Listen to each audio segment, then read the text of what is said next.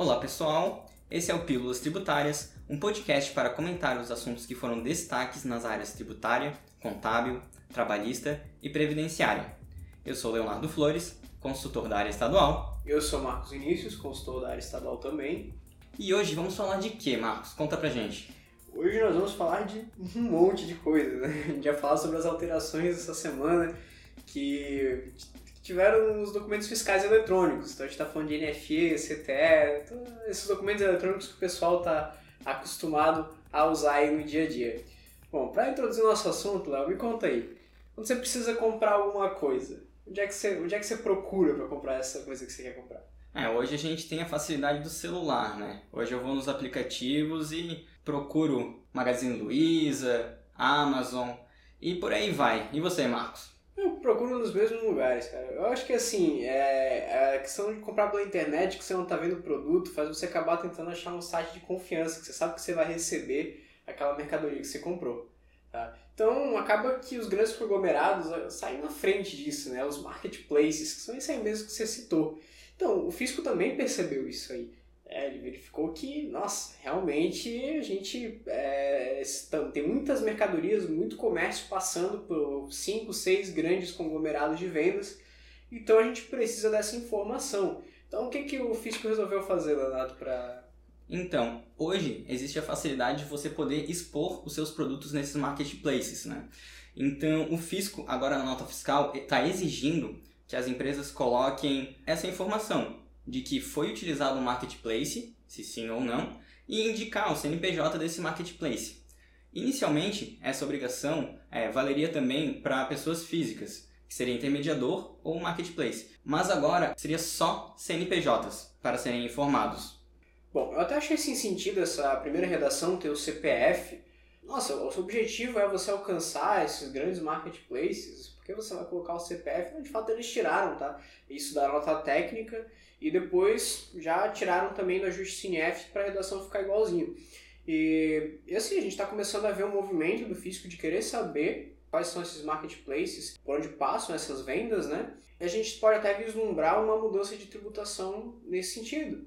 Porque foi a mesma coisa que motivou a substituição tributária. Antigamente a gente tinha dois, três, quatro fabricantes de algum produto e era muito mais fácil você cobrar o imposto já do fabricante do que cobrar isso a dos varejistas individualmente. Então talvez a gente acabe tendo uma substituição tributária aí atribuída para a Amazon, Magazine Luiza, que pode prejudicar o negócio e deixar as coisas bem caras. O que você acha dessa oportunidade? Né? Concordo, concordo. Para o fisco é muito mais fácil ir direto nas grandes empresas do que pegar vários comércios menores, né?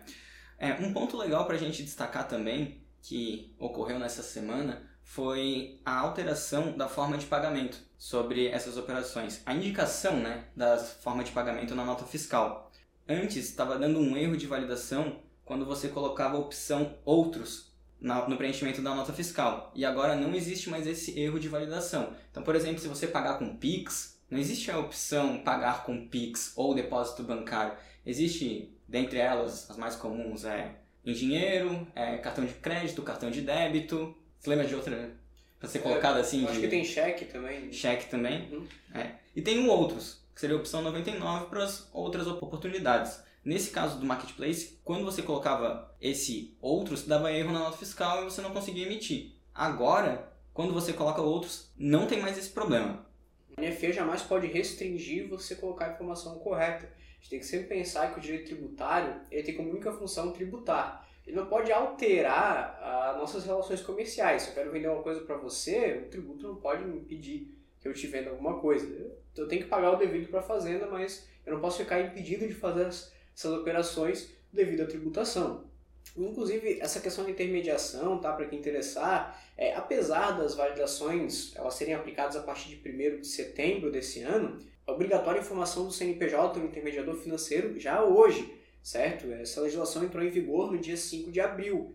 Então, por mais que não valide na sua nota, isso quer, não quer dizer que você está desobrigado de informar o CNPJ do intermediador financeiro na nota. Ele deve estar lá, só não vai ter a validação. Então, é um tempo de teste para você conseguir parametrizar o sistema e aí em setembro vai entrar a validação. É a mesma coisa do SEST. Você tem que colocar o SEST mesmo se a operação não estiver sujeita ao regime de substituição tributária. Basta o produto ter SEST, certo? Mas se você vai olhar na validação da NFE, qualquer validação que tem lá, vai dizer que o SESH é exigido nas operações que estão sujeitas ao ICMS-ST. Por quê? Porque eles não têm como fazer uma validação de outra forma. A classificação do SESH é subjetiva. Então a gente não pode achar que validação de NFE é a mesma coisa do que obrigação de preencher. Não, são coisas diferentes. O que obriga a legislação. A validação da NFE ela só ajuda que a legislação seja cumprida.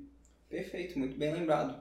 Mas falamos bastante sobre intermediação e marketplace, essa nova exigência na nota fiscal. E qual seria o nosso próximo tema, Marcos? Conta aí pra gente. Nossa, nosso tema é muito interessante, é uma coisa que eu acredito que já era esperada há muito tempo, mas a gente não via nem sinal de criação, que é o DCE, que Sim. é a declaração que vai influenciar bastante nas rotinas fiscais, justamente pelo fato de que hoje muitos estados não adotam a nota fiscal avulsa. Sim. Então, por exemplo, a gente tem o Paraná, que até existe nota fiscal avulsa, mas ela não, não atende pessoas físicas. E temos o estado de São Paulo, que apesar de, a princípio, não adotar o DCE, também não tem nota fiscal avulsa. Então, como é que funciona essa declaração quando eu preciso, por exemplo, fazer uma mudança? Eu, pessoa física, eu preciso fazer uma mudança. Eu não vou emitir NFE. Muitas vezes eu não vou ter nem certificado. Então, o Rio Grande do Sul, por exemplo, me dá um modelinho de declaração que eu preencho, que eu entrego para a transportadora e ela leva junto com a carga. Só que cada, essa declaração tem um modelo no Rio Grande do Sul, Paraná tem uma consulta, uma sugestão de modelo, em São Paulo tem outro.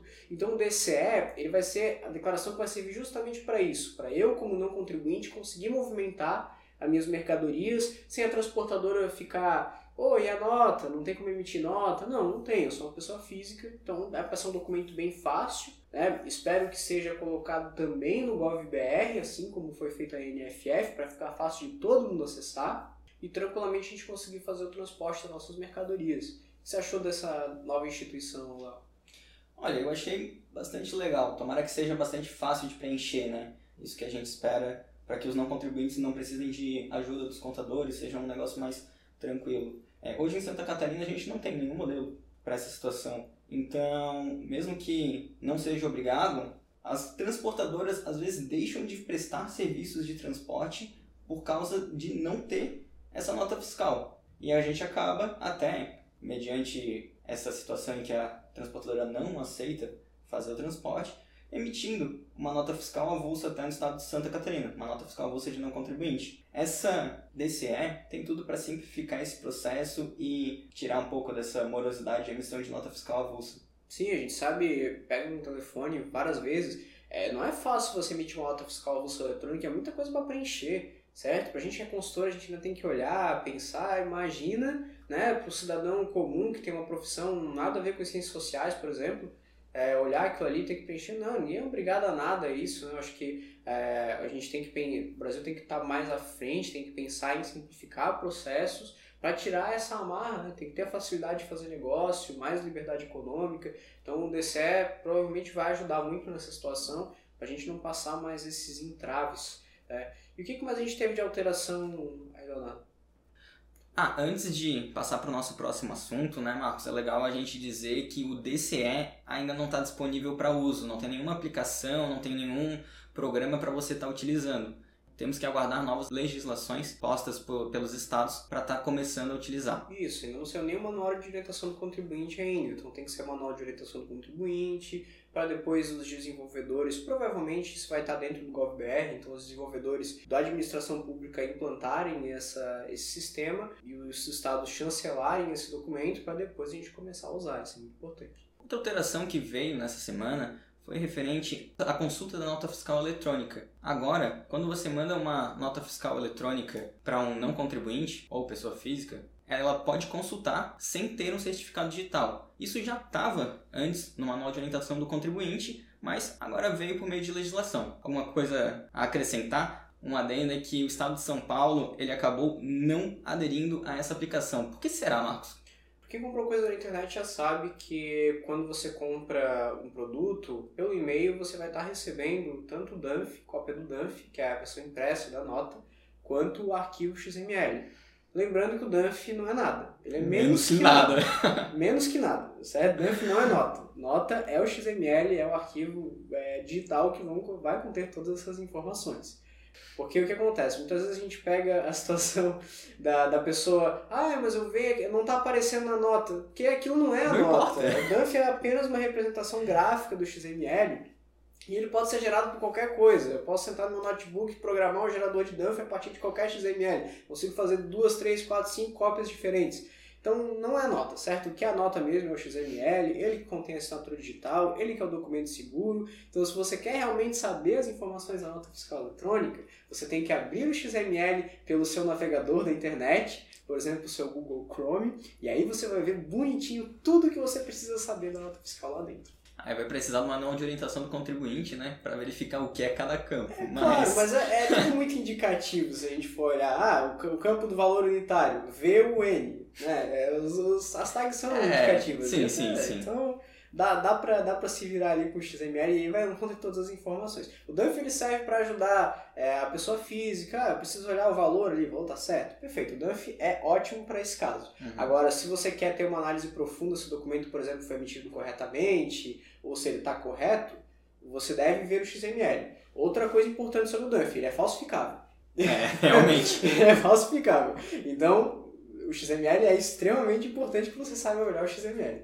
Eu falei, eu posso criar um programa de computador neste momento e gerar o dump que eu quiser. Então, No Excel mesmo, dá pra fazer um dump fazer, é. programável, com macros confie e... no XML. Então, como o XML é enviado pelo e-mail, voltando ao nosso assunto, é, não- o Estado de São Paulo não viu necessidade de abrir a consulta completa para as pessoas físicas, né? embora a nota técnica diga que esteja disponível sim. Outra, outra situação em que a consulta completa é aberta é, são as operações com a administração tributária, então se você tiver órgãos públicos, etc., essa consulta completa ela vai ser aberta porque isso deve ser aberto, tem que permitir o cidadão o controle social sobre as operações da administração tributária. Transparência. Seria um absurdo né, você querer consultar uma chave de acesso de uma NFE da sua prefeitura e não mostrar os dados. Isso não pode acontecer. De fato. Então tem que, todo mundo tem que ter acesso. E é outra ferramenta, né, Leonardo, que a pessoa física pode usar. Tá com dificuldade de ler o XML? Pega a chave de acesso, joga na consulta completa e aí você vai ver tudo bem bonitinho de visualizar lá. E dessa vez, sem chance de falsificação. É, fica mais modelinho nota fiscal eletrônica DANF, né? Fica mais modelinho DANF, mais fácil de encontrar para quem tem dificuldade. E vamos para a próxima alteração, Márcio. O que, que vem por seguinte agora?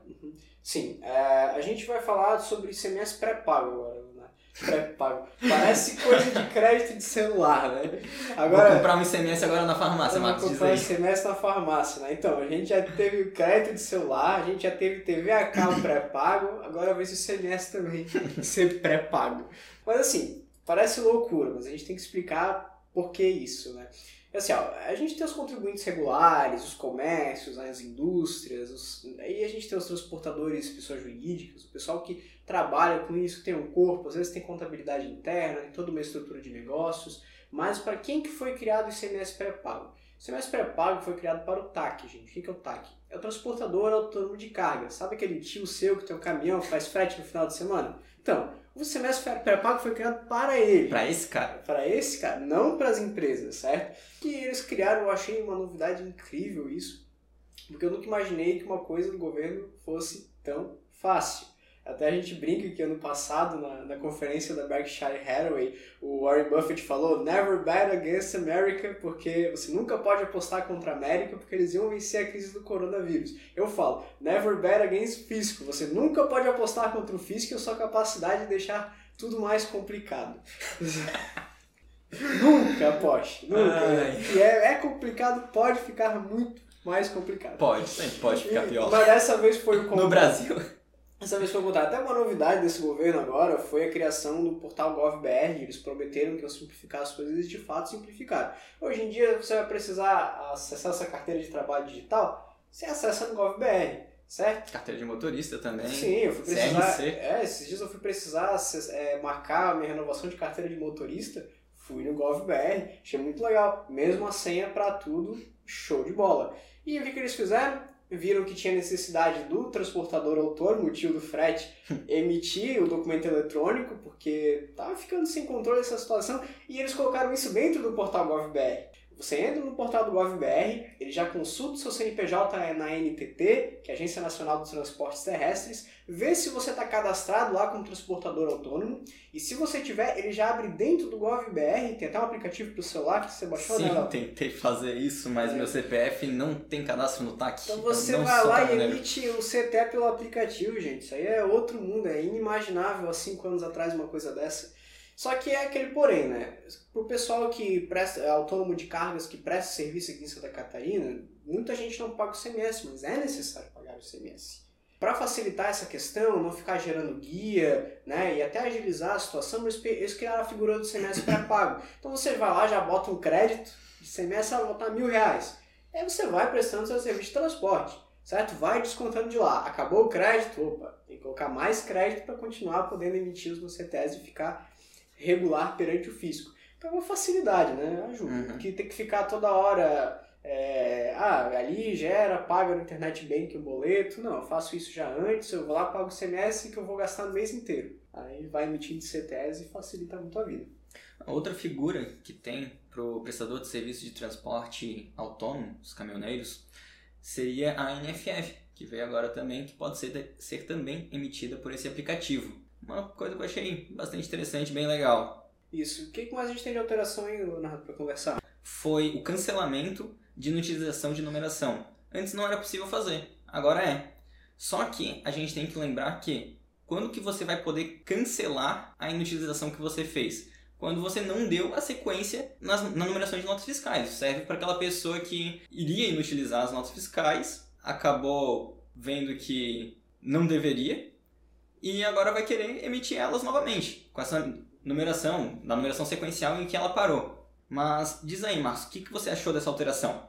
Eu achei muito legal, né? Mas o problema é aquela pessoa que emite nota na sequência Fibonacci, né? Se você conhece a sequência Fibonacci, ela começa em 0, 1, aí é sempre a soma dos dois anteriores, né? Então 1, 1, 2, 3, sabe, 5. Ah, mas Tem gente- acontece. Tem gente que emite nota na sequência Fibonacci, né? Então, aí o que, que vai acontecer? O sujeito vai pegar, vai inutilizar a nota do 1 até o 10 mil e vai, e vai emitir normal. Porque assim, se ele pular uma sequência, aquela sequência já está inutilizada. Porque para vocês entenderem, como é que vai funcionar o cancelamento de inutilização? Se aquela numeração está inutilizada e você autorizar uma nota com aquele número inutilizado, aquela inutilização é cancelada. Então vai ter gente aí inutilizando faixa ah, já vou deixar inutilizado. Se eu pular alguma aqui na minha sequência Já tá Fibonacci, já tá feita. Eu não Uhum. preciso fazer mais nada.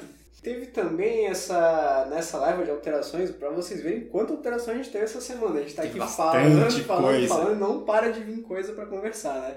A gente teve com essa situação da, da dispensa da, do ICMS pré-pago, NFF, que tá facilitando a vida do tio do Fred, a gente também teve a possibilidade da, do contratante do autônomo ficar dispensado de emitir o MDFE quando o transportador autônomo emitir o MDFE pela NFF, que é esse aplicativo que emite de forma fácil os documentos eletrônicos. Para quem não sabe o que é MDFE, só para ficar claro, o MDFE é um manifesto de carga, certo? Ele que vai dar dados sobre o veículo que está transportando, sobre os documentos fiscais que estão documentando aquele transporte.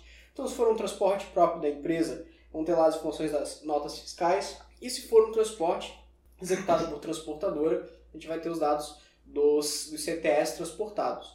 Então, o MDFE ele serve para dar dados sobre o transporte como um todo. Não importa se você está fazendo é, o, o percurso de 5, 6 serviços ali dentro, se for dentro do mesmo caminhão, a gente vai ter um MDFE para o veículo, certo? Então, até como é o MDFE precisa de certificado digital, um documento também bem complexo de, se emitir, de emitir, o que, que, eles, o que, que eles falavam? Olha, se você que contratou o transportador autônomo, você que tem que emitir um MDFE por ele. Então, assim, tinha que ficar pegando dados do veículo com o autônomo. Aí o autônomo dizia que ia fazer com o caminhão X, chegava lá fazer com o caminhão Y, pegava o caminhão do primo. Então, assim, é complicado, né? Então, o que, que eles disseram? Olha, agora a gente vai. Agora que eles podem pegar o aplicativo e emitir o MDFE, eles mesmos vão emitir o MDFE. E daí não, não, não vai ter mais esse problema. E outra oportunidade que, que eles criaram, que eu não sei exatamente qual foi a motivação, é o, MD, é o transporte ser cobertado por dois MDFEs. O... Emitido pelo contratante e emitido pelo autônomo. Contratado, né? Aquele negócio disse não disse, ó, você faz, não, não, você faz, ah, daí os dois acabam fazendo e acaba tendo dois MDFs por Muita burocracia para uma operação só, né? É, exatamente. E a gente também tem uma outra situação ali de. Ah, lembra que a gente falou do Dunphy ali? A gente fez uma brincadeirinha aqui com, com o Dunphy. Pra, pra provar que a gente não tá falando tanta besteira assim, né, Léo? Eles dispensaram a impressão do Dunphy agora, né? Sim, sim. Bastante interessante. Agora para as operações de comércio eletrônico e telemarketing, famoso e-commerce, ficou dispensada a impressão do DANF. E quando eu falo dispensada a impressão do DANF, não quer dizer que está dispensada a emissão de nota fiscal eletrônica para a operação. Gente, é só a impressão do DANF. Por quê? Diz aí, Marcos. Porque, Porque o Dunphy é, é menos que que nada. nada. Exatamente. O- A nota fiscal é o XML, gente. Você recebeu isso aí por e-mail, tá com dúvida? Pega a chave, consulta a NFE, você vai ter todos os dados lá, tá? O DUNF, ele não é necessário para não já não é hoje, na minha opinião, necessário para cobertar transporte. O MDFE, ele tem toda a informação que o fisco precisa, porque lá já vão ter as notas, então o fisco consegue constar na sua base de uma maneira muito melhor. Então, essa necessidade de ficar imprimindo nota para transporte é coisa de Brasil de 20 anos atrás. A gente não é mais isso, né? A gente mudou, já tem bastante tecnologia envolvida na fiscalização.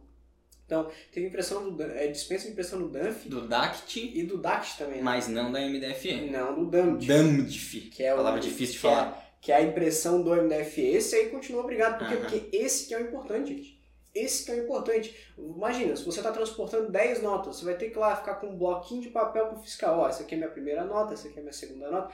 Não, gente, não, não- tem cabimento isso. É, o, o DAMT, um documento apenas vai indicar lá que você tem 10 documentos transportados, então a fazenda pega aquele, aquela chave de acesso do, do MDF, Consultando por já joga no sistema, o sistema já abre tudo quanto é documento, ele já consegue fazer a verificação da carga, é muito melhor do que ficar olhando folhinha por folhinha. É, o MDFE de fato veio simplificar a Fora, fiscalização, né? fora a questão ambiental, né? Quanto Ah, papel é gasto, eu fico pensando nisso, quanto papel é gasto em impressão de DUNF para mandar mercadoria de lá para cá por esse país gigantesco que é o nosso. Então, tudo que a gente puder economizar de papel, pensando agora em toda essa polêmica que está dando na Amazônia, né? Eu acho que Uhum. é, é essencial, né? Então, vamos ficar de olho, a questão ambiental é uma coisa muito séria. Ninguém levava a sério 20 anos atrás, agora todo mundo leva a sério. Você pode receber sanção econômica se seu país não respeita é, diretrizes ambientais. Então, a gente tem que ter esse tipo de medida justamente para interromper é, esse fluxo de papel que está muito grande e acaba incentivando o desmatamento. Bom, é, outra coisa que a gente teve também essa semana Léo, foi a questão do bilhete de passagem eletrônico, teve uma alteração para Santa Catarina, né? Uhum. Isso, isso, alteração para Santa Catarina. Ah, certo, certo. É, da NFC, né? A NFC, quando foi é, instituída, Santa Catarina como, como condição que para ter NFC a gente vai ter que ter um dispositivo que nos dê mais segurança para adotar esse documento. O que estava acontecendo em daí ter a pessoa lá no interior do, do- de algum estado do centro-oeste, por exemplo, onde não tem acesso a nada, não tem acesso à internet, por exemplo, né? Ele fica numa mercearia bem isolada, por exemplo, e ele vai lá e emite NFC em contingência. Aí ele mora, ele tem que transmitir esses NFCs em contingência, né? O que, que ele fazia? Na hora que ele chegava em algum lugar com internet para transmitir, ele ia excluir essas NFCs de dentro do programa e o fisco acabava não recebendo essas informações, ele recebia o dinheiro em espécie, ou seja, a fazenda nunca vai ver esse dinheiro para tributar na vida. Então, Santa Catarina já pensou nessa questão, até porque quem já viajou no nosso estado sabe que tem lugares no nosso estado que não tem acesso fácil à internet, né? Essa é uma realidade, a realidade da capital é muito diferente. Não digo nem do oeste, porque hoje o oeste é extremamente metropolitano, mas eu digo bem no meio do estado mesmo, nós temos algumas cidades que ainda têm dificuldade em acesso à internet. Então, para esses lugares, a NFC vai ficar extremamente complicado. Entendeu? Porque se você não tiver um dispositivo que assegure que essas informações não vão ser perdidas, as pessoas podem acabar excluindo e tributando menos do que deve. Então, o, o DAF ele veio justamente com esse intuito, que é de gravar essas informações e impedir que o contribuinte exclua notas emitidas em contingência, ou seja, sem acesso à internet. Então, como já, já falamos disso, o que não pode faltar numa cidade interior né, é uma praça, uma igreja e uma rodoviária. Tá certo? Uma rodoviária tem que ter também. Então, nessas rodoviárias se vendem bilhetes de passagem. O pessoal precisa de um lugar para o outro. E esses bilhetes de passagem, hoje, eles são emitidos em sua maioria pelo ECF, que é o equipamento de cupom fiscal, ele também emite bilhete de passagem.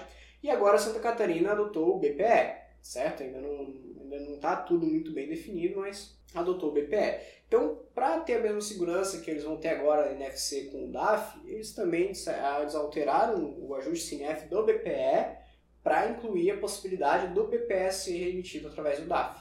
E assim você também não perde informação.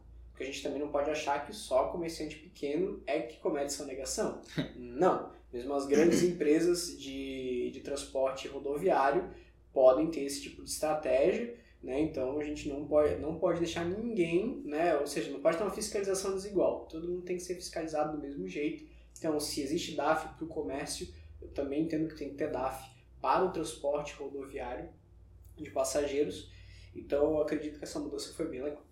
É legal falar também sobre o DAF, que ele funciona como se fosse uma caixa preta, não é mesmo, Marcos? A gente tem um exemplo muito utilizado na nossa consultoria que se explodir o DAF, as informações que estão salvas nele vão ser recuperáveis. Exatamente. Se cair um avião, se explodir, se jogar na piscina, Isso. vai ficar as informações Exatamente, gravadas. Né? O, ECF hoje em dia é chamado de modo blindado. E é blindado mesmo. Assim, por quê? Para você não perder informação fiscal jamais. Né? Tanto que hoje está no, no, regulamento né, que se você perde o ICF, você precisa até publicar no Diário Oficial do Estado. Sim. Né? Que é onde foi parar uma máquina daquele tamanho.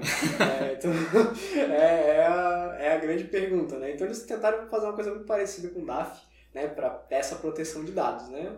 Botou fogo lá, deu enchente, o DAF está ali inteirinho, para a gente poder recuperar tudo que você deveria tributar. Bom, então acredito que a gente tocou em todas as principais alterações que tiveram na live dessa semana. Esse o nosso podcast, Pílulas Tributárias. É, lembrando você que, se você quiser saber mais, ler a legislação em si, né, que a gente fala de uma maneira muito descontraída. Se você quiser ler a norma puramente, você pode acessar a nossa central de notícias lá. Vão ter notícias de cada uma da, da, dos ajustes CNF que saíram e a gente também vai ter o nosso comentário na central, tudo muito bem feito, com muito cuidado, para que você consiga ter acesso a toda essa informação. Lembro você também para nos acompanhar no Instagram, nos acompanhar no YouTube, se inscrever no nosso canal, assim você vai ficar por dentro de todas as novidades que a gente está aí disparando toda semana, né? Bastante conteúdo tem nos nossos canais nas redes sociais, certo? Lembrando também que qualquer dúvida é só ligar para a nossa consultoria. Qualquer questão que ficou em aberto aqui para você, você quer se especificar, quer saber um pouco mais, é só ligar para a gente que a gente ajuda vocês, tá bom? Ok. Bom, esse foi o Pílulas Tributárias. Obrigado a todos que nos ouviram e aguardamos vocês nos próximos programas. Isso aí, obrigado. Valeu!